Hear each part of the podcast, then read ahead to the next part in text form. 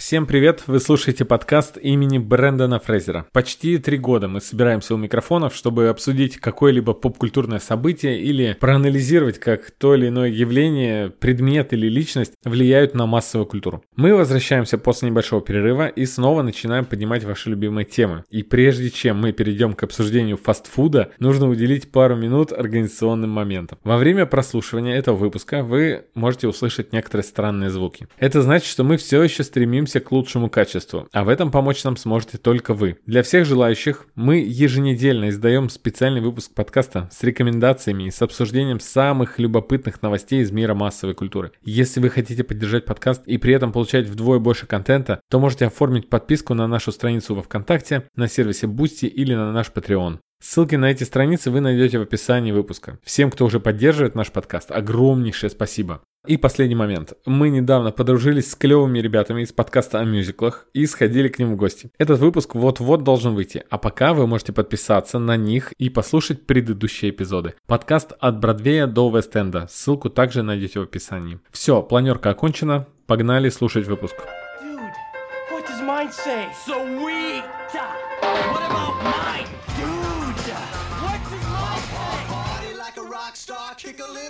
Чем сегодня завтракал? Вопрос неожиданный, действительно. Яичница, как всегда. Как всегда? Да, я... есть научное исследование, согласно которому, если ты ешь яйца на завтрак, то у тебя дольше сохраняется энергия. А каши, которые всегда считались панацеей да, от всего, это лучший завтрак на свете. Вот люди, которые завтракают кашами, они раньше начинают хотеть есть. Вот такое научное исследование недавно вышло. Я безо всяких исследований тебе это мог сказать, потому что я через день ем то яйца, то кашу, и после каши я уже через пару часов чувствую себя голодным. Э, так что тут все очень просто. Все, подтверждаешь научное исследование, отлично. Своим собственным опытом. Да, ты сказал, как всегда, просто ты в феврале 2020 года, когда мы записывали подкаст про еду, э, еду в поп-культуре, ты сказал, что завтракал бутербродами как все изменилось с февраля 2020 года. да, потому что после февраля 2020 года наступил локдаун весной, и я помню, активно я начал готовить и тренироваться в этом деле кулинарном. Угу. И, соответственно, очень сильно разнообразились мои завтраки и вообще все остальные приемы пищи. Так что да, какой огромный путь я проделал за, за это время, что уж говорить. А э, в отношении качества еды тоже у тебя подросло, да? То есть мы же говорить сейчас будем про фастфуд, нет, я человек всеядный абсолютно. Я считаю, что это моя суперсила. И вообще, мне кажется, для многих людей в нашей стране это такая суперсила, о которой они не догадываются, потому что мы супер приспосабливающиеся люди, которые и к тому же в плане еды тоже. То есть мы готовы есть все абсолютно. То есть очень часто можно встретить какие-нибудь ролики, где иностранцы пробуют русскую еду, и они морщат нос и говорят, о, что это такое, какие склизкие грибы или какие-то соленья, что за гадость. Или там острая еда индийская, мы это не будем. Они очень привередливые. Русские люди в любой стране мира, они такие с радостью пробуют все блюда, им все нравится, абсолютно всеядные существа. Э, это мне очень нравится, конечно, в наших соотечественниках. Но я примерно такой же, потому что я не делаю принципиальной разницы между высокой кухней и фастфудом, тем более, что иногда фастфуд — это произведение искусства настоящее. Особенно, когда мы смотрим на него в кино, и последний раз ели несколько часов назад, да, то тебе, тебе кажется, что это какая-то вообще самая лучшая еда. Да, есть же дисклеймеры, которые говорят, что здесь будет какой-то контент недопустимый для детей, или там здесь будут курить. Мне кажется, в фильмах, посвященных еде, должен быть дисклеймер в начале, что вы должны поесть, иначе вы не сможете смотреть, вам захочется есть сразу же. Ну, есть такие фильмы, да, от которых просто невозможно, слюни текут. Там, тот же «Повар на колесах», я помню, это, конечно, испытание было. Ты знаешь, когда кулинарные шоу какие-нибудь смотришь, очень важно, особенно обзоры ресторанов, очень важно, в каком состоянии ты сейчас находишься. Но вот на восприятие художественного кино я не знаю, как повлияет. Если бы я сытый смотрел «Повара на колесах», может быть, мне фильм бы меньше понравился. Да, это точно, абсолютно. Ну что ж, мы перейдем к теме или мы уже в ней? Как ты считаешь? Мы уже по уши, мне кажется. Мы по уши в ней. Да, но «Повар на колесах» — это все таки фильм про стритфуд. И тут совсем недалеко до фастфуда, на мой взгляд. Фастфуд — это очень... Давай определим, как это нужно понять, потому что э, я знаю людей, которые про некоторые вещи говорят «фу, я не люблю фастфуд», а я сижу и ем то, что я не называю в этот момент фастфудом. Крафтовый бургер для меня не фастфуд, потому что я когда прихожу в салют, то я иногда 30 минут жду, пока мне его сделают, понимаешь? Это не фаст. Да, разумеется, уже нет, Это уже нет. Охрени... охренительное блюдо. Да, да, да, действительно. современные, современные бургерные, конечно, они уже дистанцируются от такого определения. А фастфуд — это, получается, сетевые бургерные типа Макдональдс, где тебе просто собирают из готовых э, ингредиентов, э, буквально доготавливают и выдают моментально. Это вот фастфуд. Я правильно рассуждаю? Да, за исключением того, что работа вот таких заведений, как Макдональдс, не совсем так выглядит. Потому, я как раз хотел сказать, что фастфуд не только важная тема в массовой культуре, но это личная тема для меня абсолютно, потому что я во-первых, полмесяца в Америке я готовил пиццу, а потом я несколько месяцев жарил бургеры, причем монстр-бургеры, монстр-бёргер. Э, я тот самый чувак, я как Спанч Боб, в общем, я готовил бургеры и изнутри посмотрел эту индустрию, причем в Америке. Не совсем, они по сути готовятся. Действительно, у тебя есть булочки, но никто не упекает булочки да, на месте, они сделаны заранее. И овощи нарезаны, это вот единственное приготовление, которое ты делаешь заранее э, в начале рабочего дня. А котлеты жарятся вполне себе себе и так далее. Там лук, если нужно, жарится. То есть он готовится. Ну, с котлетой понятно, по-другому и не сделаешь. Он готовится так же, как если бы ты дома его готовил. Угу. Так что, да, дело во времени и в, эти, в этой в технологии. Там идеально отработан весь процесс. Очень быстро все, поэтому происходит быстрее, чем если бы ты дома делал. Ну и, соответственно, э, в этих бургерных крутых, я не, не, знаю, не, не всегда это связано с тем, что они очень долго прожаривают мясо. Иногда просто у них большая загруженность. Ну, конечно, они бы не хотели называться фастфудом, и я думаю, что согласимся с тобой, назовем это сетевыми вот этими всякими. Сетевые штуки назовем фастфудом, ну и еще добавим сюда парочку наименований, я думаю. Потому что мне кажется, пицца — это вполне себе фастфуд, тоже, ну и так далее. Что-то, что можно в фудтраке получить, это вполне себе фастфуд раз на улице, то это стритфуд. То есть это такое подразделение фастфуда. Так, ну вот э, про, я, я и докопался. Почему? Потому что ты сказал, что повар на колесах все-таки про стритфуд, а нам нужно говорить про фастфуд. Ну давай дальше тогда копать. Да нам не нужно, мы просто можем с тобой абсолютно во всем говорить, но про, про повара на колесах мы уже, а, мы уже о нем поговорили, его обсудили со всех сторон в предыдущем нашем выпуске, который был посвящен еде в популярной массовой культуре. Поэтому, я думаю, на Повере не будем останавливаться. А с- сейчас сосредоточимся больше вот именно на старых добрых бургерах, пиццах, корн-догах, хот-догах и так далее. Ой, вкусно очень перечислил. Ой, прости. Да, давай, э, как ни странно, я, не собирался этого начинать, но я хотел, сейчас подумал, что неплохо было бы начать именно с пиццы, потому что такое ощущение, что это самый поп-культурный объект вообще из мира еды, потому что существует как будто бы гласный или негласный культ пиццы. Как будто бы пицца. Это знаешь, как э, э, многие обожают роллы, но, а другая половина обожает пиццу. И вообще свет клином на пиццу сошелся. Пицца — это лекарство от всех несчастий, от депрессии, расставаний и так далее. Ох. Вот я пиццу знал исключительно как объект поп-культуры и, и познакомился с ней раньше как с объектом поп-культуры, нежели я встретился с ней вживую, потому что я впервые увидел ее в мультфильме «Черепашки-ниндзя». Я думаю, как и многие-многие мои ровесники. И ты тоже, наверняка. Да, ты это рассказывал как раз-таки в прошлом выпуске. Ты уже в более более-менее сознательном возрасте попробовал пиццу в настоящем привычном понимании ее, как мы сейчас. Но, слушай, мы же в России живем, мне кажется, у нас многие, как и ты. Ну да, была пицца в школьной столовой, да, вот та маленькая сморщенная с этой потертой на терке колбаской. И была пицца, у которой черепашки ели, это какие-то разные совершенно вещи, не пересекающиеся и не похожие друг на да. друга. Вот, но неплохая рекламная кампания, я тебе скажу. То есть я вожделел эту пиццу, я ее страстно желал, я думал, что это самая прекрасная вещь на свете. И, в принципе, я до сих пор так думаю, потому что она совершенно меня не разочаровала. Э, в мультфильме, конечно, mm-hmm. здорово. Все время они ее лопают. Поэтому уж сколько мемов есть всяких про пиццу сколько есть мультиков про пиццу. Даже, по-моему, на Оскар номинировалась какая-то э, короткометражка про пиццу и про собаку. Я, к сожалению, сейчас не помню, как называется. Так что это точно, да, это точно поп-культурная икона, объект, который прочно вошел. Да, а вот заметь, что роллы, э, так как они у нас сейчас приходят в голову сразу же параллельно с пиццей, то есть что сегодня будем мы заказывать, пиццу или роллы, это две такие противоположные вещи, и по направлению стороны света, откуда это, угу, этот вид еды к нам пришел, и по непосредственно по виду и наполнению и так далее. Но насколько пицца поп-культурно к нам была заложена в голову с детства, и насколько роллов вообще не было и не существовало в нашем поле зрения буквально до тех пор, пока они стали появляться повсеместно уже там после середины нулевых. Я помню из кино только коробочки с китайской едой или вьетнамской и так далее. Вот эти во- для воков. Ну, чайный фуд это. а да. вот чтобы роллы палочками ели, я такого совершенно не помню с детства. Так этого и не было. Я прям копаюсь судорожно в памяти, понимаю, что не было такого. Ну, по крайней мере, я ничего не смотрел. И я даже,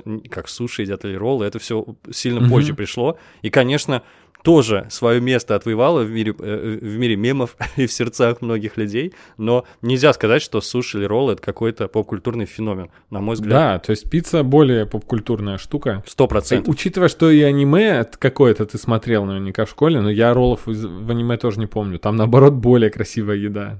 Да, и вообще, вот в Японии я не заметил, там нет какого-то ажиотажа относительно роллов или суши, и это скорее закуска, и причем она редко встречающаяся. То есть вот во всем остальном мире, а в России в частности, гораздо сильнее любят роллы и суши, чем непосредственно в Японии. Знаете, про, про это оф-топ, потому что это не фастфуд, но есть потрясающий Мгм. документальный фильм «Мечты Дзиро о суши», вот это, конечно, э, очень мощная работа. Один из самых популярных документальных фильмов вообще, и он даже выиграл Оскар. Я его советую посмотреть, потому что там показано изнутри, как э, чисто японский подход, когда люди совершенствуют какой-то навык десятилетиями, всю жизнь, чтобы достичь, достичь какого-то идеала. И это применительно к роллам, конечно, или к суше, кажется довольно странным приложением сил, но фильм потрясает, на мой взгляд. Вот ты сказал про выбор еды, и я сразу же вспомнил, конечно же, сериал «Теория большого взрыва», где они часто озадачены тем, что они будут вместе есть. И там можно посмотреть как раз, что вот среднестатистические американцы едят и что они заказывают. Не совсем фастфуд, но иногда бывает, да? Ага. Я вот считаю, что многие сериалы другие, они преемниками являются сериал «Друзья». И я даже, по-моему, когда-то сделал такую подборку из картинок. Посмотрел, вот смотрите, блондинка, вот какой-то ученый-очкарик, у него коробка с китайской едой. И я нашел похожий кадр в сериале «Друзья», где Фиби встречалась с каким-то физиком русским. И похожие кадры из сериала «Теория большого взрыва». Даже сложно отличить. Один момент хотел сказать, да. Просто что друзья, они встречались за пиццей. Я просто недавно смотрел ролик э, один. э, И они обсуждали начинки для пиццы. И я в связи с пиццей исключительно вспомнил. И это повод, да, такой прекрасный. Они встречаются, обсуждают какие-то вопросы насущные, ожидая пиццу. Даже ожидание пиццы уже как будто бы культурный троп. Как доставщик, да, еще тоже? Доставщик пиццы, курьер. Да-да-да. Курьер, который участник невольно событий каких-то и вообще... Или жертва во всех фильмах. Я, если честно, мечтаю увидеть фильм о курьере в наше время, вот, э, чтобы сняли фильм про курьера во время локдауна, например. Потому что и так курьеры, понятно, были героями э, буквально да, в прошлого, позапрошлого года, а- наряду с врачами. Да. Э, У меня все время такая идея есть. Я, я сам несколько пытался придумать каких-то этих скетчей. Ну, С чем он может столкнуться, да, во время своей работы. Короче говоря, я думаю, что это хорошая, хорошая тема для того, чтобы попытаться комедию или трагикомедию какую-то снять. Э, Кстати, я вспомнил э, просто про то, что мы сейчас повторяли предыдущий выпуск. Мы когда колонизаторов записывали, потом послушали спешл про фантастику, и там, помнишь, слово в слово мы все то же самое говорили, мы, мы смеялись, кто эти люди. Я тоже, ну, половину выпуска о еде точно не помню, я так мельком его пощелкал, и мне кажется, что некоторые вещи я тоже с удивлением обнаружу. Я не буду переслушивать, потому что думаю, что так и есть на самом деле. Но ничего страшного, я обязательно отправлю тебе отложенное сообщение в январе 23 года. Давай запишем выпуск про еду какой-нибудь. И будете снова и снова. Я просто отчетливо помню, что мы все-таки рассуждали о еде, а именно о ресторанной культуре и приемах пищи, а вот фастфуд мы не выделяли именно как фастфуд.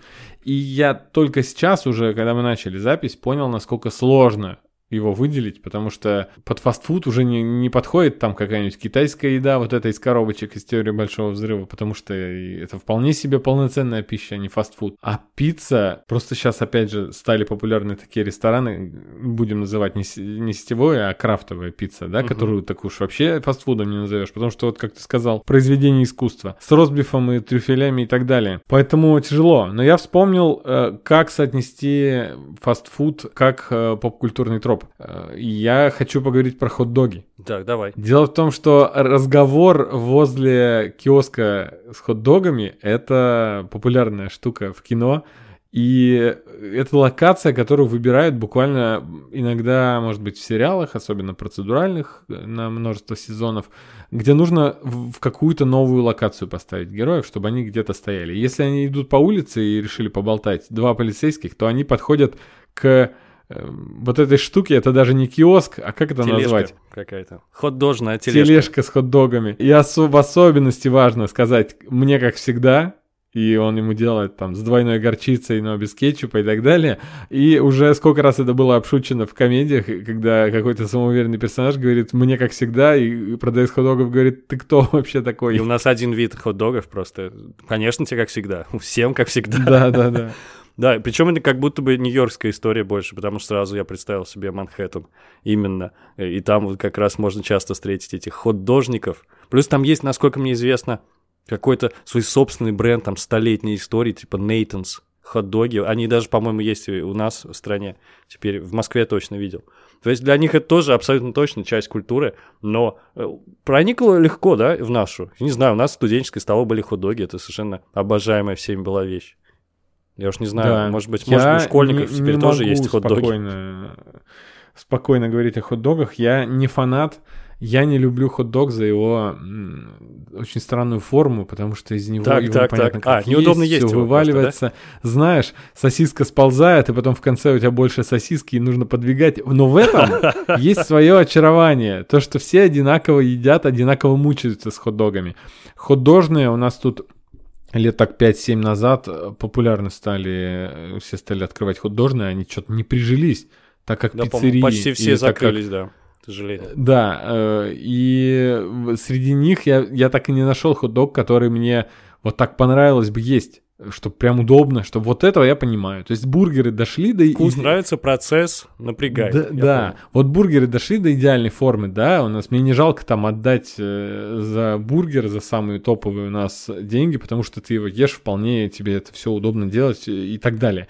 А хот-дог, единственный, который более мне понравился, это был хот-дог, где была сосиска, а, я не знаю, как называются такие сосиски, которые из фарша вот эти чевапчичи, знаешь? Да, знаю. Я недавно брату сказал, не поверил, что это настоящее слово. ну, это как купаты, но без, без оболочки, да, из фарша. Ну да, да, и, и вот типа того, вот был хот-дог вот с такой штукой, и, в общем-то, я подумал, что это, наверное, лучшая э, сосиска для хот-дога, а потом я в Питере недавно попробовал хот-дог, который был сделан в булочке бриош. В итоге я нашел хот-дог, который идеально удобно есть. Я, я понял, что кто-то не сдался где-то. Порционный. Ну, естественно, в Нижнем Новгороде Маленький. все сдались. Нет? А в, Петер... а в Петербурге люди э, в отношении ресторанной культуры не сдаются, понимаешь? И они дошли. Нет, он был колоссальных размеров, но его было очень удобно есть. Это был почти как идеальный бургер, но это был хот-дог. Я ссылку приложу, я просто название Окей. забыл. Еще я подумал, что можно было бы придумать какой-нибудь просто девайс, да, есть вилки, а есть какая-нибудь специальная хот-дожная хваталка такая, которая не дает э, сосиски сползать, такой, знаешь, э, своего рода футляр. А, а можно и механическую часть добавить, чтобы она сдвигала сосиску тебе в рот. В общем, если изобретатели нас слушают какие-то ребята, возьмите на заметку идею. Ход, ходожный поедатель. Так я думаю, что есть уже гений, который придумал, как удобно есть сосиску, и сделал корн-доги. Корн-доги. Потому ну, что э, да, ну, это сосиска на самое. Палочке. Мне то же самое, да. Но, но удобно есть. Не то же самое, но по сути хот-дог это же сосиска. Да, кстати, у меня была идея. Я, я приехал из Америки, это такая вещь, э, как сказать, ну, слегка реднекская. И в Висконсине попробовал впервые, мне очень понравилось, потому что я никогда в жизни ничего подобного не пробовал. Это, по сути, сосиска в кукурузной муке и зажаренная в масле, в фритюре.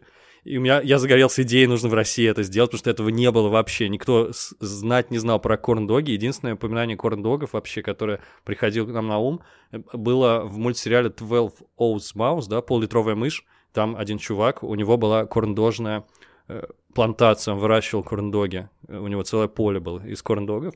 Я думаю, что вообще никто не понимал, что происходит. Из тех, кто смотрел по дважды два этот мультфильм. Э, так что корндоги прикольная штука, но как-то на нашу родную почву не легли. По крайней мере, вот я знаю, в нашем городе в парке есть корндожная палатка, но никакого ажиотажа там никогда да, не бывает. где? В Сормовском парке. А, ничего себе.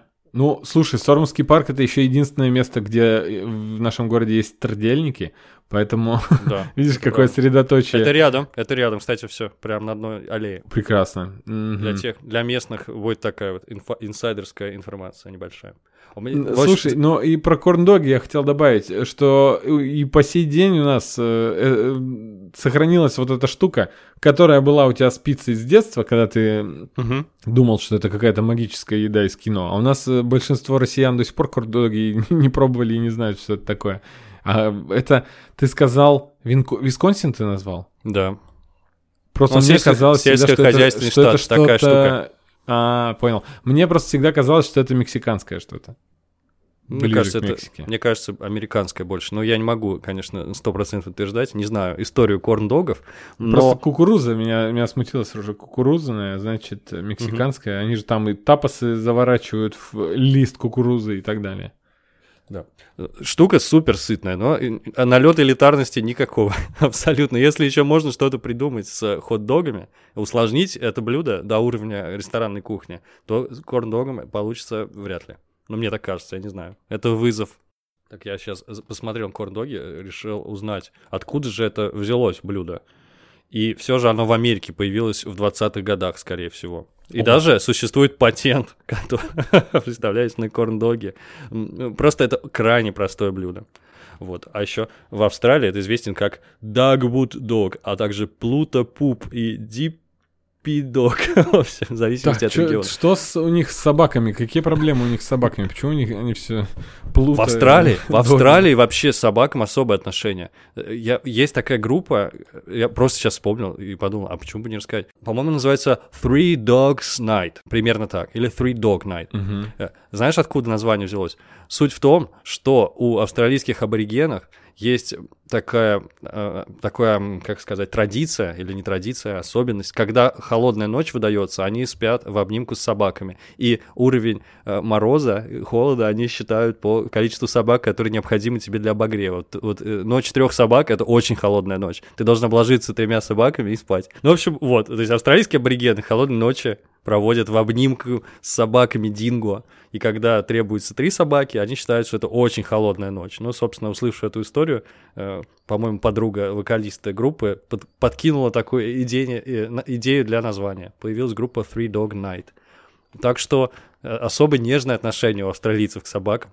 И, и поэтому, наверное, они обливаются слезами, когда едят эти корн-доги и так далее. Это Корейцы, значит, э, спокойно едят корн-доги, у них тоже нежное отношение к собакам. Если собака хорошо пропечена, она будет нежной.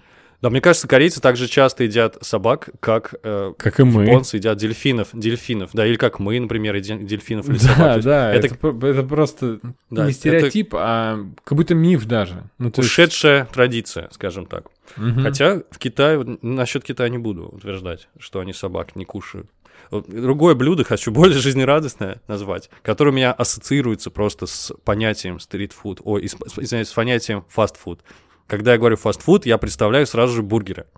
Я не знаю, как ты, но для меня это вообще супер, супер такая важная штука. Я и сам обожаю бургеры, готов часами обсуждать бургеры, готов смотреть э, на бургеры и так далее. И не только для меня. Я сразу же, когда, так сказать, мыслительно готовился к этому подкасту, вспомнил про выдуманные сети бургеров, да, выдуманные фастфуд-сети, которые существуют во вселенных разных творцов великих. Но я знаю, думаю, Ну, что мне ты сказать, назовешь, назовешь легко. приходит, давай, да. давай, мочи. Это выдуманные бургерные из криминального чтива, ты, наверное, их хотел сказать? Да, Big Kahuna, Big Kahuna. бургер. А что еще там было? Я, э, честно тебе скажу, я когда первый раз криминальное чтиво смотрел, я думал, что это они называют реальные штуки, и вообще мне очень хотелось их долгое время попробовать. Каково же мое удивление было, что он все придумывает. Это сеть гавайских ресторанов, так что там наверняка будет ненавистный многим ананас. Причем я-то обожаю. И в пицце, кстати говоря, и в бургерах. И, ну, и это тоже тоже считается поп-культурным тропом, что ананасы портят все, и пиццу, и бургеры. Даже в Футураме была, помнишь, э, серия, где они оказались заперты в пещере, замурованные. Они такие, черт, нам придется есть друг друга. Кто-то заметил, погодите, у нас с собой э, тут несколько коробок пиццы. Они открываются, видят, что они с ананасами, да, все-таки придется есть друг друга. ну вот, а очевидно, что вот это Биг Кахуна бургер, раз на гавайский, то там, конечно, часто гавайские бургеры, да, с ананасиками. Угу. Не только в криминальном чтиве, вообще практически во всех фильмах Тарантино они так или иначе засвечиваются, эти бургеры. Это доказательство смерти, четыре комнаты, криминальное чтиво, бешеные псы. То есть, а, и, а еще его лучший друган, один из его лучших друзей, это Роберт Родригес, он тоже поддержал своего приятеля, и эти бургеры встречаются в фильмах «От заката до рассвета» и «Приключения Шаркбоя и Лавы» даже, относительно недавним. То есть, это уже, вот, вот уж точно попкультурная штука, абсолютно выдуманный бренд бургеров. Ты что еще прекрасно. Про... Причем э, меня больше всего восхищает то, что некоторые люди реально принимали за правду, потому что, ну, вот ты смотришь фильм, э, первый раз что-то смотришь у Тарантино, ты же не можешь знать. Мы же часто в отрыве от автора смотрим какое-то произведение, и мы вполне справедливо можем обмануться. И он от этого наверняка э, кайфовал как следует. Обманул дурачков люди, из России. Да, иска, искали, когда люди ищут э, пиццерию бургерную, э, которая не существует. Но таки, такой пример не один, я уверен. Нет, я очень легковерный человек вообще. Я когда в Нью-Йорке оказались, мы с ребятами ходили там в окрестностях Центрального парка, и у всех спрашивали, вы не знаете, где центральная кофейня? Я тебе клянусь. Она говорит, что? Я говорю, ну из сериала, друзья, центральная кофейня, Central Park. То есть они говорят, нет такого, чувак. Э, несколько, не, к нескольким людям мы приставали, думали, да он не знает, наверное, она должна быть.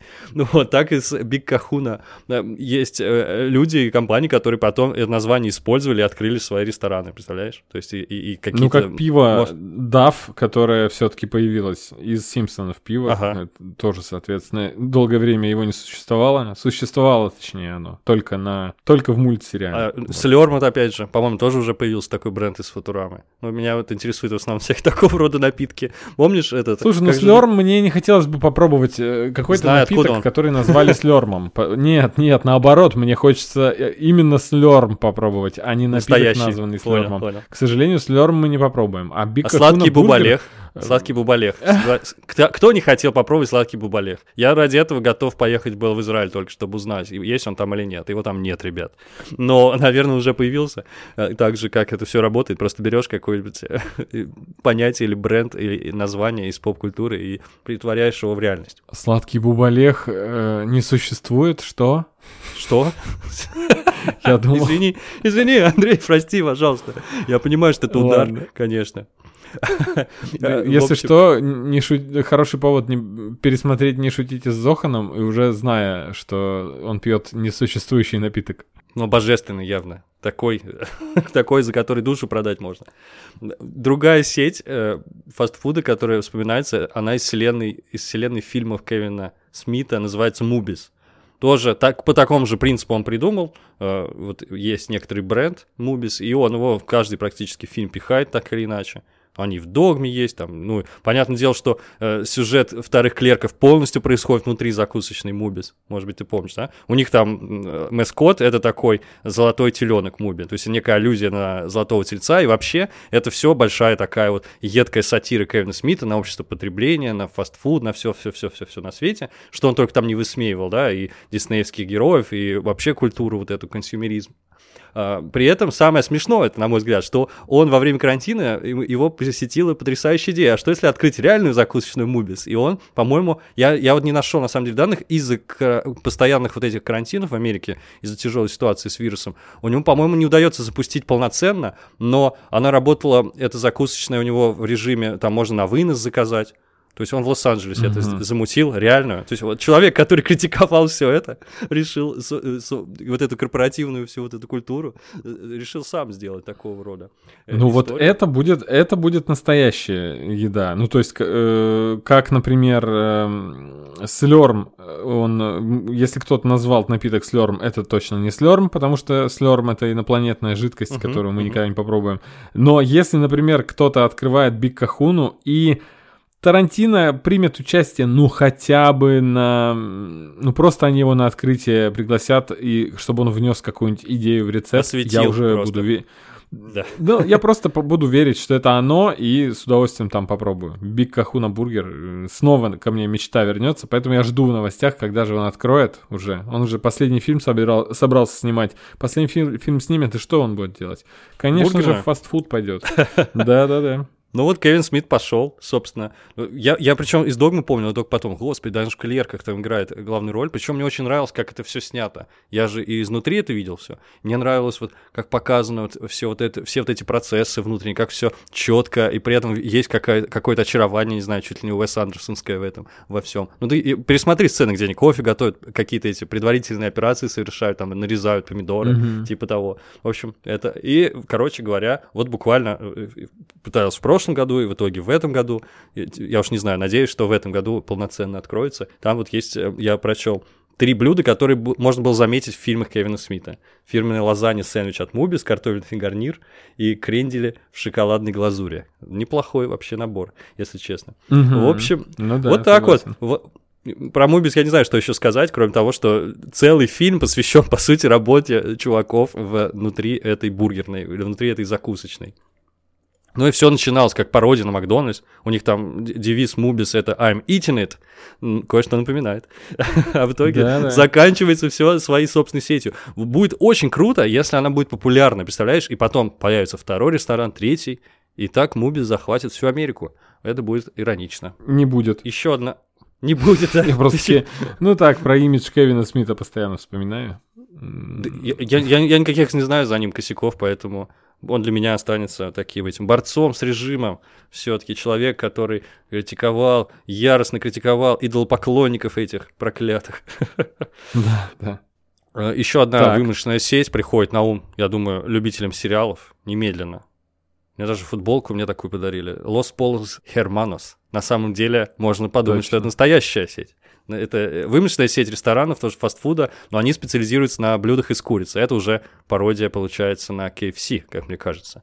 Ну или не пародия. Я думаю, да. что Ну, мы можем с тобой не знать какую-то известную мексиканскую сеть? Наверное, нет. как- Разумеется. раз- Ну, я не знаю, мне кажется, мексиканскую можем и не знать, конечно. Но в основном все сети глобальный Нет, характер. ну, на- она, же- если она настолько, если она была бы популярна настолько в США, что все ее в Мгм. США знают, мы бы, наверное, тоже просочилась бы к нам, как, например, эм, у нас бургерной такой нет, а в США она супер популярная на уровне Мака и Бургер Кинга. Блин, как же она называется? Wendy's, У нас один...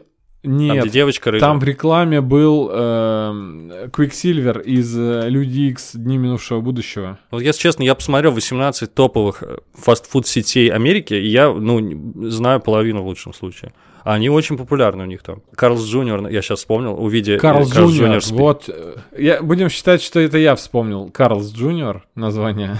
Хорошо, как, как скажешь. Чтобы для монтажа мне бы, э, чтобы получилось, что я говорю, да, там Quicksilver кушает Carl's Junior, у него бекон выпадает из... И он успевает его поймать, потому что он очень быстрый. Что хотел сказать относительно Los Pollos Hermanos.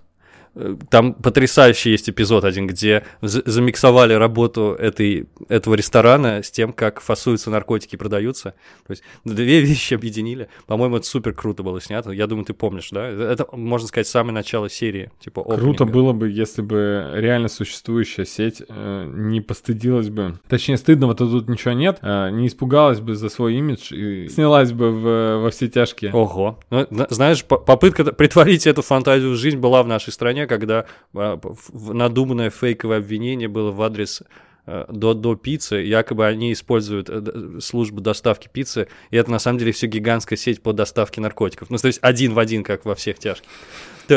Но это, слава богу, все Кто-то развалилось. а насмотрелся сериала. Да, пытались отжать бизнес просто совершенно наглым каким-то образом, подкинув какой-то один пакетик там куда-то. В общем, слава богу, все это развалилось без, без, а, в отсутствии доказательств. Но обрати внимание, как фантазия работает у ребят, да? Можно сказать, плохо, учитывая, что они просто украли идею в сериале. Да. Еще по мультфильмам я хотел пробежаться, так просто назвать, потому что будет нечестно не назвать. Да, я угадаю, да, я угадаю. У нас же не проходит э, ни Не одного... выпуска последние полгода без упоминания бургеров Боба. Да, слушай, я, давай мы амбассадоры бургеров Боба. Я хочу так нас именовать, потому что потрясающий мультсериал. Просто хочу, чтобы Я все могу посмотрели. в защиту бургеров Боба сказать, что это не фастфуд, потому что он, они там стараются, когда их С делают. душой, с душой. Да, Да, но это это так- самое, что ни на есть, крафтовые бургеры. Да, причем у него же каждый день есть спешл, каждый день он придумывает какой-нибудь новый рецепт и пишет на доске какой-нибудь афоризм, связанный с названием этого бургера. То есть он реально, Боб, в этом мультсериале запаривается, будь здоров, в отличие от всей его остальной семьи, которым вообще наплевать, они свои какие-то Там просто, делают. кто не смотрел, там первая серия начинается с того, что его дочь придумывает свой бургер дня, а называет его педофил, и э, он спрашивает, почему он так называется, она говорит, с ним идет конфетка. Я забыл уже, я просто же там на девятом или десятом сезоне первую серию подзабыл. Слушай, смешно. И там приходит потом очень криповый чувак и заказывает этот бургер, и он такой, молодец, сработало. Ну, в общем, круто. Приманили целевую аудиторию, в общем, да. Да, Так что закусочная Боба, она немного рассказывает, на самом деле, про закулисье, про то, как устроена кухня непосредственно. И это тоже интересно в этом плане. Ну, конечно, сериал не об этом, но, понимаете, просто все на самом деле вертится вокруг этого. То есть это вся жизнь главного героя Боба, вся его семья работает в этой закусочной, они живут над этой закусочной, так или иначе все с этим связано. Так что это, конечно, м- вдвойне приятно смотреть, интересно. Ну, я уже упомянул губку Боба, который работает на кухне, жарит бургеры. Вот я себя полностью отождествлял с ним, когда жарил эти бургеры. У меня была тоже с моей лопаточка счастливая. В общем, все один в один так же было. Кепочки я такой был. Так что, может быть, для наших подписчиков эксклюзивных я найду фотку какую-нибудь, где я там э, напоминающий губку Боба готовлю бургеры в Штатах. Молодой, без, безбородый, 12 лет назад. Но вот смотри, какие у тебя приятные ощущения. А От вкалывания. в- Ужасного. Да, да, да. Все-таки в массовой культуре работа в бургерной э, вообще не только в России во- вошла как негативное какое-то обозначение. То есть у нас же это вообще стереотипное э, место, куда, ну, типа, так шутят, что получил э, высшее юридическое, а потом идешь работать в Макдональдс. А на самом деле не только в России такая ситуация, и во всем в кинематографе вы можете заметить, что парень там работает в какой-нибудь пиццерии, протирает пол, размазывает грязь, и на него кричит менеджер, э, какая-нибудь э, страшная злая тетка. И это такой довольно популярный стереотип. Хотя, вот так, если представить, какая же приятная работа. Работаешь с едой, с людьми, да? Даришь Ну, а- радость И людям. да, и нет, и да, и нет. Это Да, тяжелая да. работа довольно. То есть, смотри, плюс Конечно. в том, что не требуется никакой квалификации, поэтому закрепилось уже такое, такой стереотип, что, ну, так и есть, да, туда студенты идут, и люди, которые, у них ничего нет, никаких особых skill ов, и любого можно научить за один день про- просто, и он станет образцом работника Макдональдса, ну, может быть, за пару. И после тюрьмы, как человек-муравей, э, если кто Да. забыл, он выходит из тюрьмы, устраивается в Baskin, Baskin Robbins. Тоже такое фастфуд мороженое, да, вот так можно назвать. Да. Хотя вполне вкусное. Так что воспоминания, с одной стороны, хорошие, потому что действительно много было интересных ребят, э, и американцев, и из других стран. Но работа была очень тяжелая. Вот для, для интереса я расскажу, никогда не рассказывал об этом публично. Там были такие резиновые маты, которые клались на пол. Потому что жир все время непрерывно капает, э, разгоряченный. И, соответственно, чтобы просто не навернуться на этом жире, не поскользнуться, не Мгм. разбить себе голову, вот эти э, такие резиновые штуки с дырками. Вот. Но, но они все равно намокали от жира и становились супер гладкими. И чтобы сэкономить какие-то секунды во время бизи, так называемого, да, бизи тайм, когда очень много людей одновременно. Запара. Да, просто полнейшие запары, когда огромное количество людей, и у тебя копятся эти заказы, и ты просто непрерывно несколько часов, э, как робот, уже э, не, соображая ничего, готовишь подряд. Это, кажется, очень тяжелый момент, и мне всегда жаль э, работников любого фастфуда, когда огромная очередь стоит, и они там просто все взмыленные бегают туда-сюда. Вот чтобы сэкономить пару секунд, мы, значит, скользили на подошве, да, от плиты там до, куда, до куда-нибудь, да, там взять булочки или еще что-нибудь. Вот, понимаешь, да, не, не, не шагали, а скользили. Так вот, я две пары кроссовок стер до дыр, то есть просвечивали носки, просвечивали пятки. И у меня есть фотографии, когда закидывал, значит, в мусорное ведро эти кроссовки. То есть я стер подошвы двух пар кроссовок. Вот такая вот работа.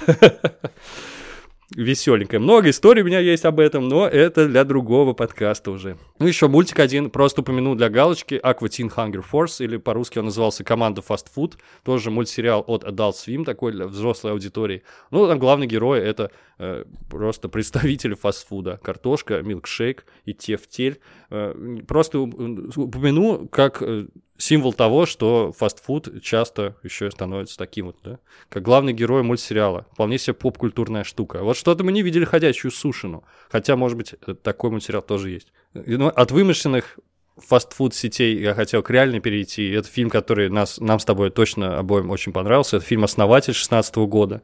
Он рассказывает непосредственно о реальном основателе Макдональдса Рэй Кроке, там играл Майкл Китон, шикарная роль. Он даже как будто бы внешне похож. И вообще это офигенная история. Вот как маленький ресторан превращается в мировую сеть фастфуда, причем главную в мире. По-моему, офигенный фильм. Вот он полностью об этом. Вот если вы хотите знать э, не только с чего все начиналось, как эта идея при- прекрасно ему пришла, как она обрастала все новыми подробностями. Там, помнишь, например, эпизод, где он придумал, что детям нравится мороженое, и он решил продавать мороженое и так далее. Это все безумно интересно. Как отрабатывался этот процесс, как они чертили взаимное расположение там, плит разных и шкафов на земле, как, чтобы быстрее, да, максимально эргономично все сделать, чтобы быстрее все операции совершать.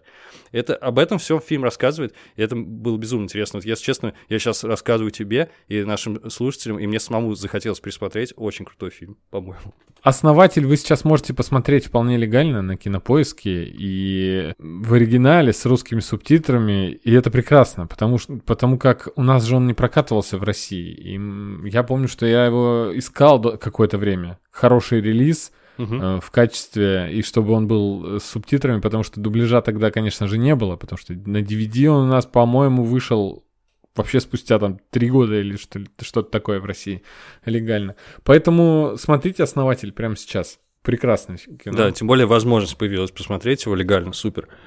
Ну, еще один художественный фильм, который уже, если уж основатель, подстерся у меня в памяти, фильм 16 -го года, то это фильм 2006 года «Нация фастфуда». Он вообще, я его не помню, помню, что он существует только. Но там, это книжка по одноименной книге журналиста, там несколько сюжетных линий, и там есть одна из линий, как подросток он э, попадает, значит, в фастфуд. И также история есть а, молодой паре иммигрантов, который работает на мясокомбинате, о поставщике и владельце фабрики. То есть это тоже, в принципе, через призму фастфуда и этой индустрии показывает судьбы разных людей. Я думаю, в подборке фильмов о фастфуде этот фильм наверняка должен быть 100%. И один фильм не художественный пришел мне на ум. Это «Двойная порция» 2004 года. Это был легендарный фильм. Я не знаю, дошел, дошли ли до тебя слухи, но я прям прекрасно помню, что меня, вот брат у меня и другие ребята носились с этой историей. Документальный фильм «Эксперимент». Там э, журналист, э, главный герой, он решил питаться каждый день в Макдональдсе. Вообще идея странная сейчас. Любой скажет, что это... Понятное дело, что фастфуд не предназначен для того, чтобы есть его каждый день.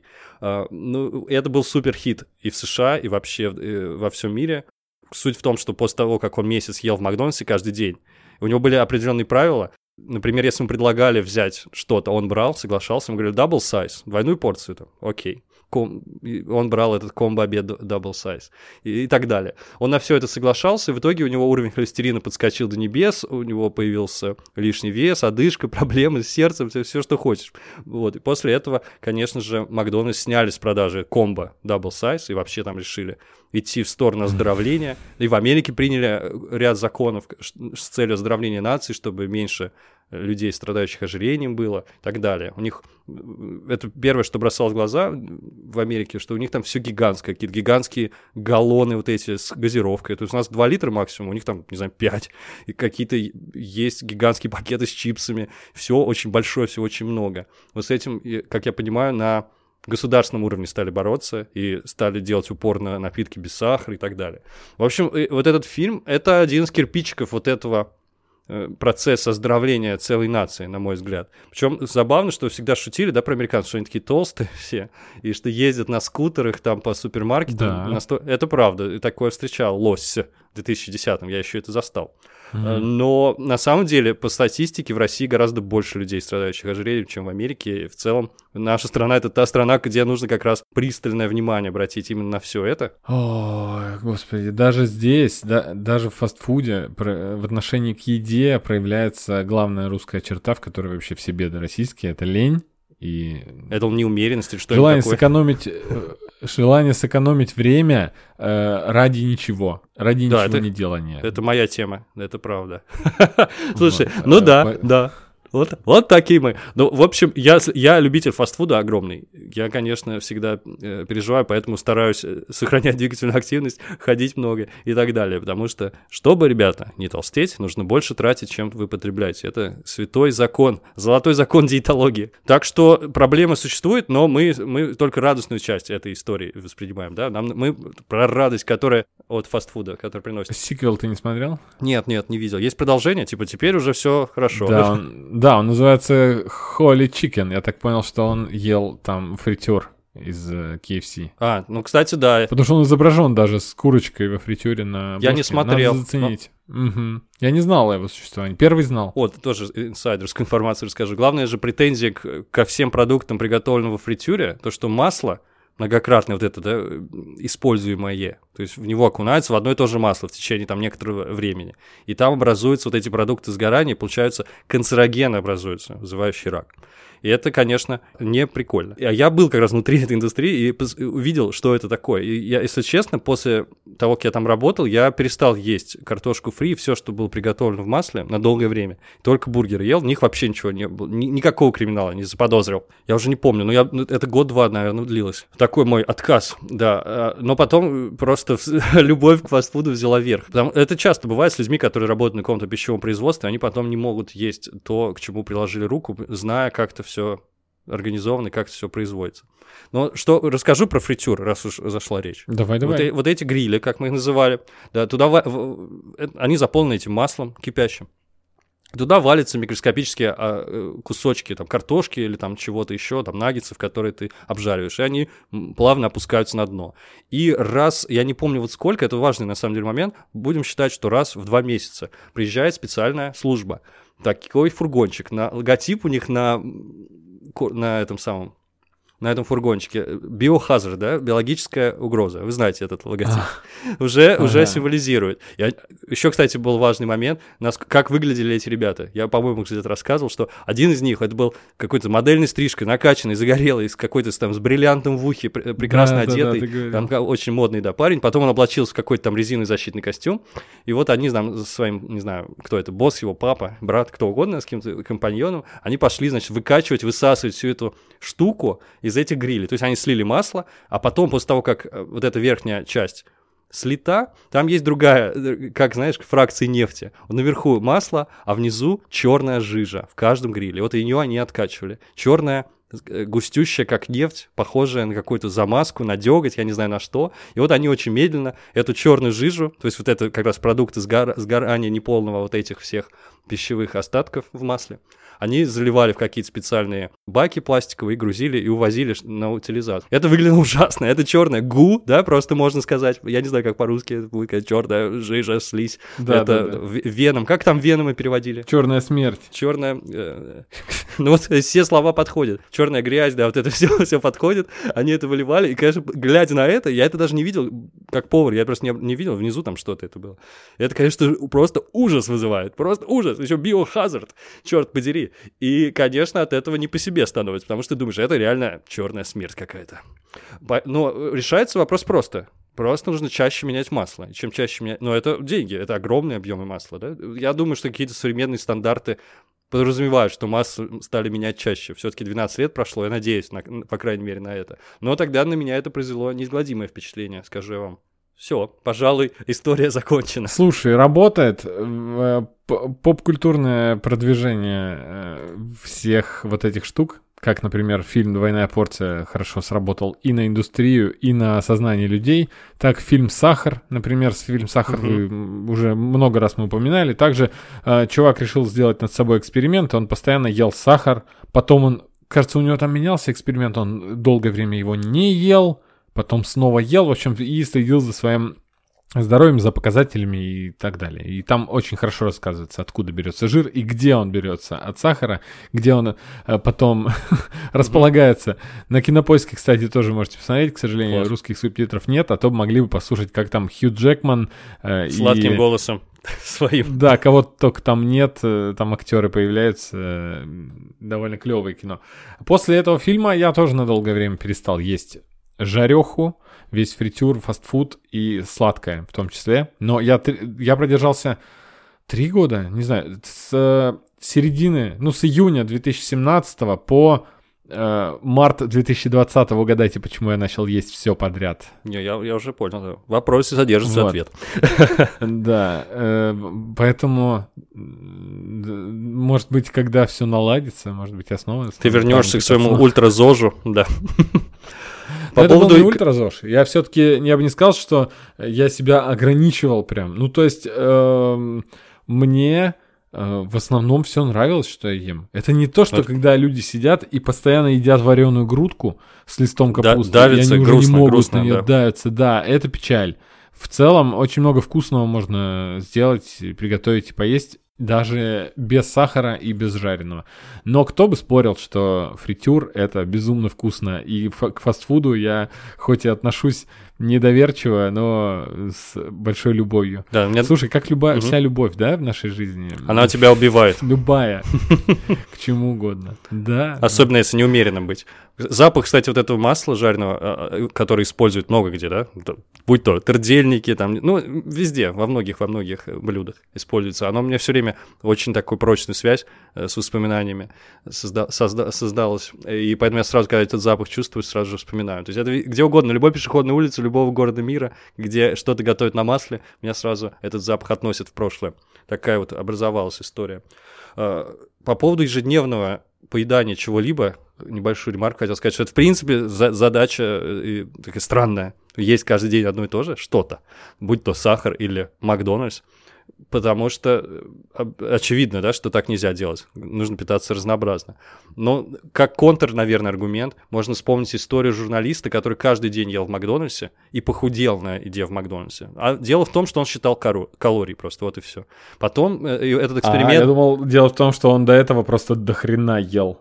Нет, ну может быть, да. Просто он очень можно. много ел, да. у него на Макдональдс уже не было. То есть вопрос в умеренности, в количестве, да, и, и все. И другой человек похудел, у него была диета, исключительно состоящая из шампанского и пирожных каждый день. И он тоже похудел, высчитывая калории. Да, небольшой кусочек пирожного и шампанского. Это, конечно, не, да, не полезно. Ху... Не да, полезно. у него язва, но да, зато он да, худой. Да, да, это не полезно. Но в случае с Макдональдсом нету так, такого критичного положение вещей. Я не думаю, что ты прям заработаешь себе язву. Если ты умеренно будешь есть, я думаю, все будет не так грустно, как в фильме Double Size, где чувак просто обжирался, конечно же. А, так что времена изменились, слава богу. Да, ну, видишь, он такую негативную рекламу немного создал Макдональдсу. Да и вообще у нас э, в России э, Макдональдс как будто бы какое-то зло, позиционируется как зло какое-то. В Макдональдсе, например, есть гарантия, что вы не траванетесь. В отличие от любой другой кухни. Да, он ужасную сделал рекламу. Да, так раз он на это тоже напирал, если не ошибаюсь, что говорит морковку, которую мы под, под, подержали в раковине на кухне в Макдональдс, на ней там она грязнее, чем если мы ее в канализацию окунули и так далее. Там всякие такие вот пассажи были в этом фильме, э, как будто бы чувак слегка был ангажирован. Да, на самом деле, когда речь идет о сетевых всяких историях, у тебя, наоборот, больше должно быть доверия, потому что, скорее всего, там стандарты качества таковы, что все-таки они стараются никого не отравить, да, учитывая, как, mm-hmm. что на кону. Поэтому у меня больше доверия, естественно, какой-нибудь крупной сети, нежели какой-нибудь там маленькой, маленькому какому-то неизвестному бренду, если так можно Конечно, конечно. Просто там, где нет большой очереди, значит, продукты залеживаются. Вот это, это простая логика. Можете понять, что где больше риск травануться. В шаурме, у которой э, очередь нескончаемая по 30 человек, или в той, у которой никого нет. Да, мы знаем, о какой шаурме идет речь. Я пошел туда, где, туда, где очередь. Да, правильно. Да. А, по поводу шаурмы я не буду, я ни, ни, ни в коем случае я ее к э, фастфуду не, не относишь. отношу. Угу. Это, это стритфуд, конечно же, но фастфуд мы тут в основном говорили про вреднятину, а если мы будем говорить про шаурму, не кладите туда майонез, если хотите. И это ПП абсолютно. Сразу же становится, переходит. Овощи, запеченная там курочка, да, не, не жареная на масле и так далее, а просто запеченная на гриле. И... Э, лаваш. И лаваш. Если, как и существуют такие мемы, где все то же самое, только разложенное на тарелочке, э, это типа ПП, а где все собрано в виде шаурмы, что это вредно. Все дело там в том, что магазин... Я тоже самое видел про бургеры, причем. Один в один. Но у меня было как раз полное ощущение, что это совершенно не вредная вещь. бургере жареная котлета, это жареная. А мясо там, ну, в шурме тоже обжаренное же. Нет, как-то, его никто не жарит, оно запеченное. Запеченное. Ты считаешь? А, ну понял, что ты имеешь в виду. Окей, кстати говоря, Ну, то есть жарить... Да, да, ну, я что- понял. ты- то, то, что ты только что сказал, что масло, жарить на масле, это выделяет да, да, да. канцерогены Вот интересный момент. Запечь в печке, все будет окей. Котлеты жарятся. Вот что я делал три года, извини, извини, Ага. что я делал три года, когда не ел жареное? Я просто все запекал в печь. Понял, я, ты опасался масла и то, что появляются канцерогены. Ну А, да. В той сети, где я работал, а, где я бургеры готовил, это на самом деле был аквапарк Splish Splash под Нью-Йорком. Туда, кстати, я сейчас не наврать бы, Мэтт Деймон приходил или Бен Аффлек, я забыл. Ну, Прям вот, а я на кухне был в этот момент, черт подери, не видел их. Так что оно популярное место довольно. И там у них своя собственная кухня, не одна. И я там работал, собственно. Бургеры жарятся каким образом? Просто вот эти гигантские раскаленные плиты, да, просто представляющие собой ровное пространство металлическое, нагреваемое, относительно равномерно. Туда просто бросаются котлеты без масла. Э, То есть какое-то содержание жира, который есть в котлете, в, в самой, в этом фарше, его достаточно для того, чтобы пожарить котлету. То есть масло не добавляется специально. Мгм. Хотя бы так, хоть так. Так что во всем я, во всем я какие-то эти позитивные ищу. У нас, э, в- в- э, я тебе могу сказать за нашу отчизну, у нас в местах, где применяется вот такая вот большая раскаленная э, плоскость, я не знаю, как это называется просто. Ну, я плиту которая называл, я не знаю, как еще ее назвать. Плита. Да, у у нас она изрядно полита маслом в начале смены, и благодаря этому до конца смены мас- масло на ней не, не оскудевает, потому что еще и жир вытапливается из других котлет. То есть все там окей, там, там, та- та- там такой рак лежит на, на всем этом Какой ужас. пространстве, Какой ужас. мама не горюй. Ладно, все. Я даже не знаю, как после этого есть бургеры, но я продолжу их есть. Знаешь, очень интересный ролик э, на моем любимом канале Кургисахт на Ютьюбе. In the Nutshell. Он- Я не, что по-немецки я не знаю, как это произнести. In the Nutshell. И он был посвящен мясу. И там как раз вот эта важнейшая дихотомия современного человека. Нам нравится есть мясо, потому что это в нашей природе. И при этом нам очень жалко животных и так далее. И вот я Мгм. очень хорошо запомнил все, во-первых, весь ролик, но э, ролик обязательно посмотрите, потому что он позволяет как-то прояснить голову и такое разумное потребление выработать, да, Ско- ограничивать себя в чем-то, даже если вы не можете без этого жить, это возможно. Э, И там рассказывалось про плюсы поедания мяса и про то, что это настолько глубинная вещь, какая древняя, и даже запах мяса, он нас сближает, мы сразу... И, и это какая-то вещь необходимая для социализации, для того, чтобы общаться и коммуницировать с, другими человеческими существами. Какая-то очень сплочающая штука. Поедать э, вместе еду, и в частности мясо, в частности бургеры и так далее. Так что сложно идти против своей природы. Я тут вообще ни- никакую сторону не выбираю, ни мясоедов, ни вегетарианцев. Несмотря на то, что я тоже выбираю мясо, но просто хочу сказать, что если вы посмеиваетесь над вегетарианцами, просто знайте, что они чаще вас очень вкусно Да, едят. дело, я даже не знаю, какой смысл посмеяться. Это абсолютно аргументированная позиция, понятная абсолютно всем.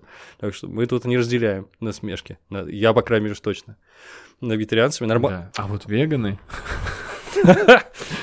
Ладно. Да, будем заканчивать, короче. Да, мы никого не обижаем, Эм. никого. У нас добрый подкаст. Хотя, если бы мы были злыми, возможно, мы были бы более популярны. Кто знает, кто знает. Мне кажется почему-то, что общепит, э, культура фастфуда, ресторанная и как назвать? Ну, весь общепит, наверное, можно называть. Просто общепит такое слово немножечко столовское. Ну, советская, конечно, да, Э, дает немножко. да. Но что Но поделать? вот, э, да, но весь э, общепит, как будто бы, мне кажется, очень близок к творческим людям. И всегда э, это э, я чаще вижу, что какой-то бывший актер открыл свою там пельменную, да, Мгм. бывший комик открыл котлеты по-киевски, или э, какой-то режиссер э, открывает бургерную, которую сам придумал 10 лет назад. Это все как будто рядом. И я не вижу, чтобы э, В России так было или что? Или, или- Нет, я не вижу, чтобы что успешный финансовый аналитик вел блог о еде А, или какой-нибудь юрист открывал ресторанчик. Как будто бы с творческими, творческим людям очень сильно нравится. Просто от многих людей, которые работают вот на таких бездушных профессиях, да, скажем, которые я уже начал перечислять, а я от них слышал такое мнение, что я, например, э, там не люблю еду, я ем только для пополнения энергии. А я, Хочешь ну, сказать, а у них не люди, хватает, да, же какого-то области в мозге, то же самое, что за творчество отвечает. души. Понимаешь, приготовление пищи — это творческий процесс. У меня среди друзей есть вот такие люди, э, такого исключительно там аналитического склада ума, какие-то вот э, правдорубы, инженеры и прочее, и они не готовят совершенно, и для них это что-то заоблачное, запредельное, готовить еду. Для меня готовить — это какой-то творческий процесс. Я заметил, что творческие люди готовят, и получают удовольствие от процесса приготовления пищи. И среди них больше вот таких людей, которые, скажем, там, ведут шоу про еду и так далее, и потом от, открывают mm-hmm. что-то близко с едой. То есть фастфуд, как э, самый такой поп-культурный э, слой мира еды, он ближе всего к творческим людям. Вот. Не, тут спорить бессмысленно, абсолютно согласен с тем, что приготовление еды — это творческий процесс. Потому что я, например, иногда даже у мамы спрашиваю рецепт, она говорит, ну я не знаю, они всегда разные, там, как, как бог на душу положит, так и получится. А что касается фастфуда, почему творческие люди уходят в, в общепит. Хотя мне кажется, что наверняка сидят где-то тестировщики, какие-то там аналитики данных и тоже мечтают бросить к чертовой матери все и купить свой фудтрак. Я уверен, что такие ситуации э, бывают. Так вот, что касается фастфуда, мне кажется, он же про общение еще, не только про приготовление еды. И такое как бы создание своего комьюнити вокруг вот этого места. И я думаю, что именно это держат многие в памяти, мечтая о том, что вот будут твои друзья приходить к тебе, ты их будешь угощать, и куча других людей придет, с которыми ты подружишься, познакомишься и так далее. У меня просто были похожие эмоции, потому что мы с братом э, участвовали во многих ресторанных днях, и мы готовили вафли. И у нас были даже амбиции, желание сделать свою вафельную, открыть просто. Я уже был в процессе поиска помещения, искал, где бы снять помещение, уже, уже был готов бросить всю работу свою и заняться этим непосредственно. Но жизнь иначе распорядилась. Ну, кстати, слава богу, что мы не открыли, потому что вафельные открылись в нашем городе несколько, и они все исчезли. Угу. Вообще как класс. Но То есть они все было прогорели. Бы название. Да, да, да, вафельный борода мы собирались назваться, но да, вот монопродукт подобного рода, он как будто бы не, не заходит людям, то есть нужно было много всего, и, и по сути ваф, вафли можно практически в любом кафе теперь отведать. Так вот, я э, что хотел сказать, именно эмоции. А, я ради эмоций собирался это сделать, не ради денег там или так далее. Потому что во время этих странных дней приходили друзья, там приходили мои родственники, и все общались так непринужденно друг с другом, и это было просто потрясающе вообще. Лучшие дни в жизни моей, я до сих пор помню, это, это было очень здорово. То есть вот так еда и общение сплочает людей – это было удивительно наблюдать. И когда ты внутри этого находишься, понятное дело, что это, можно сказать, что это праздник, да, это э, раз в году mm-hmm. ресторанный день происходил. Но тебе хотелось, чтобы это было каждый день просто. Ну, он, чтобы он это не заканчивалось. раз в году, допустим, он там был три, три или четыре раза в год, он, по-моему, каждые, что ли, три месяца или каждые четыре месяца. Я участвовал тоже. Слушай, прекрасно это вообще. Я даже жалею, что у нас с ресторанным днем в городе так не заладилось. У нас э, довольно организаторы подключились довольно бездушные, и которые потом открыли еще свой ресторан, и он тоже совершенно гадкий, на мой взгляд. Э, Многие люди открывают, кстати, после ресторанных дней, то есть это да, обычная практика. Да, это круто. И мы собирались по этой же дорожке пойти. Ну вот я думаю, ты понимаешь, да, именно о чем я говорю, об этом бесценном общении, дружеской атмосфере и то, как что-то вас объединяет, э, в частности, еда. Это, по-моему, очень здорово. Я думаю, что многие люди поэтому и открывают, потому что хотят вернуть э, подобные воспоминания, воссоздать их, и чтобы они длились и повторялись каждый день. Поэтому еда э, — это сто процентов один из социальных э, цементов, да, и клей, социальный клей такой. Не только алкоголь, ребята, но еще mm-hmm. еда. Да, как попкорн, э, тот фастфуд, который объединяет любителей кино. Да. На самом деле нет, со, потому что... Со звуком он разъединяет. Да, да. Исчезнет из кинотеатров, я не расстроюсь, я вообще не, не замечу, наверное. Не, я обрадуюсь, скорее всего. Хороший повод пересмотреть, э, переслушать наш выпуск про культуру поведения в кинотеатрах. Так что да. Э, Егор скинул очень смешной мем в наш чат. Э, напоминаю, у нас есть чат подкаста, вы можете ссылку в описании найти, приходите, мы будем общаться, у нас там очень уютная атмосфера. И э, пока что фастфуд мы вместе не употребляем, но как только нас чуть побольше станет, может, и организуем какую-нибудь сходку. А, Егор скинул картинку, где из э, золотой антилопы только там лежит Пепе, лягушонок, и, она, и он завален огурцами и помидорами, а не золотом. И она говорит, если ты скажешь довольно, все огурцы и помидоры превратятся в патиссоны. Да, я видел, прекрасно. Вот, я думаю, пора прощаться со слушателями. На этой чудесной ноте хочу сказать всем спасибо за прослушивание и всем пока. Спасибо, пока-пока.